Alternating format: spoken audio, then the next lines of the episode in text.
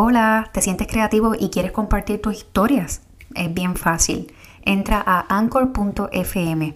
Anchor by Spotify es una plataforma que te permite crear tu podcast en línea completamente gratis. No solamente está disponible a través de la computadora, sino que puedes descargar una aplicación y grabar desde allí. Que suena genial, está brutal. Puedes conectar con diferentes personas a través del mundo y contarle tu historia. Atrévete, Anchor by Spotify puedes crear tu podcast. Estamos esperando por ti. Vamos, mudarse no es nada fácil y lo más difícil es el proceso de adaptación. No conecto ahora con este lugar, pero conectaré pronto con mi esencia aquí.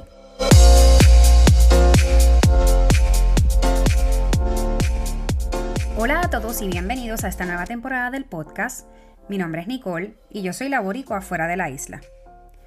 En ocasiones tomamos la decisión de mudarnos a un nuevo lugar y comienzan los grandes retos. Por lo general nosotros los puertorriqueños vivimos por largo tiempo en un mismo lugar antes de mudarnos.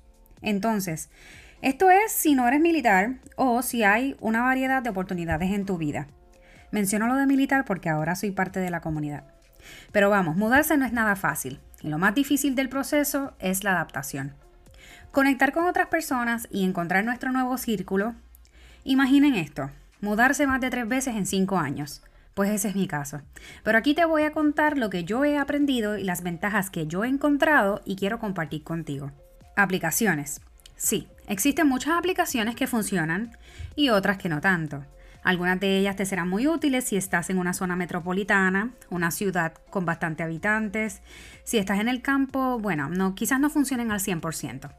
Por ejemplo, en el tiempo que viví en la ciudad de Nueva York y comencé a conocer personas latinas que compartían sus spots conmigo, yo utilizaba Facebook y sus grupos para conseguir lugares y recursos. Pero luego comencé a utilizar aplicaciones que se llaman Booksy o Vagaro para encontrar servicios de belleza. ¿Quieres hacerte las uñas, el pelo? Estas aplicaciones te permiten encontrar personas en el mundo de la belleza y otros servicios. Ahí también puedes buscar talentos puertorriqueños. Puedes ver el rating, sacar la cita. Y utilizando estos apps fue que encontré una de mis técnicas de uñas en Florida. Ahora que me encuentro en Tennessee y abrí Booksy, encontré servicios puertorriqueños, así que si tienes negocio pero no sabes cómo promoverlo, esto es una buena herramienta para ti. Sin duda alguna, una de las cosas que más puede ayudarte es Facebook, Instagram y Yelp. En Facebook hay cantidad de grupos sin límites que te muestran lugares, recursos profesionales, educativos y muchos más que pueden guardar una relación con la comunidad hispana. En mi caso, nosotros al estar nuevos en un lugar lo que hacemos es investigar en Facebook qué páginas pueden ofrecernos información de lugares que sean o provean servicios hispanos o puertorriqueños cerca de aquí.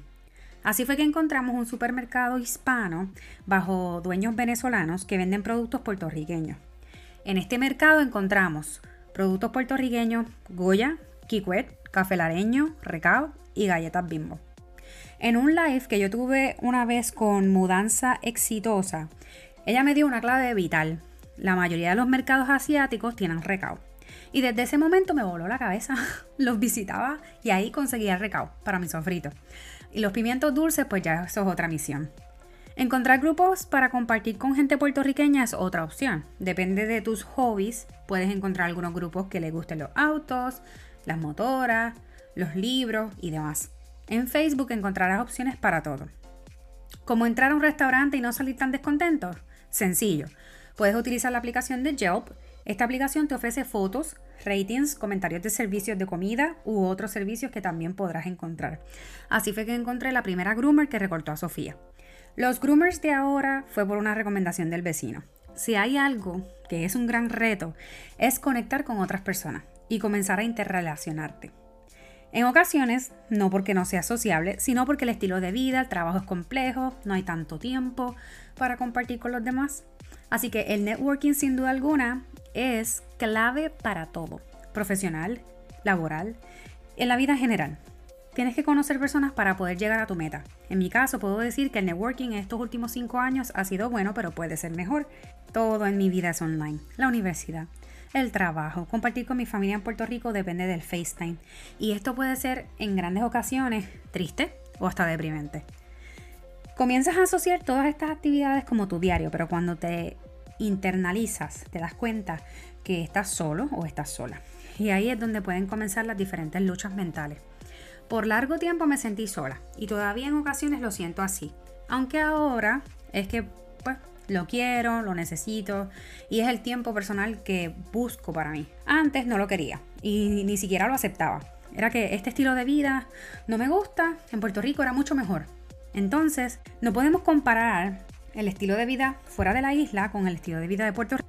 Aquí son muy pocas las visitas, son pocas las salidas, son pocas las confraternizaciones y más pequeñas las oportunidades de compartir en familia. Y eso choca. Hace que el homesick dure más y pienses que mudarte fue un error por total. Pero no te preocupes. Esto es parte del proceso y todos lo vivimos de formas diferentes. Lo que yo hago para entender que la vida cambió es confirmar que vine a Estados Unidos con un propósito, tener una mejor calidad de vida, sentarme a agradecer por lo poco y lo mucho, por las cosas buenas y por los grandes retos, por las largas noches de duelo porque tuve demasiadas. Así que te recuerdo que si estás pasando por un momento difícil, esa nube va a pasar no llueve eternamente en ninguna parte, tampoco lo va a hacer en tu vida. Hay muchos, muchos momentos donde podrás secarte las lágrimas y el sudor del arduo esfuerzo y seguir agradeciendo por otro día más de vida. Llénate de valor y repite, no conecto ahora con este lugar, pero conectaré pronto con mi esencia aquí y lograré mi meta. En esto de conectar creé la página de Boricua fuera de la isla en Facebook, en donde comparto con los seguidores los episodios y bueno, existe un espacio abierto para escribir.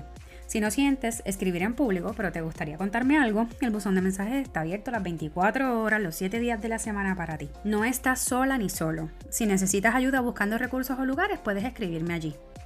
No quiero que olvides que llevo 5 años siendo laboricua fuera de la isla y mi intención es traer historias reales de puertorriqueños en la diáspora y las mías propias para demostrarte que si sientes que no puedes con el proceso del cambio, si las cosas andan mal, si quieres encontrar espacios donde puedas sentirte en casa, este podcast es para ti. También compartiré lugares que puedes visitar en diferentes áreas de Estados Unidos para que puedas sentirte cerca de Puerto Rico.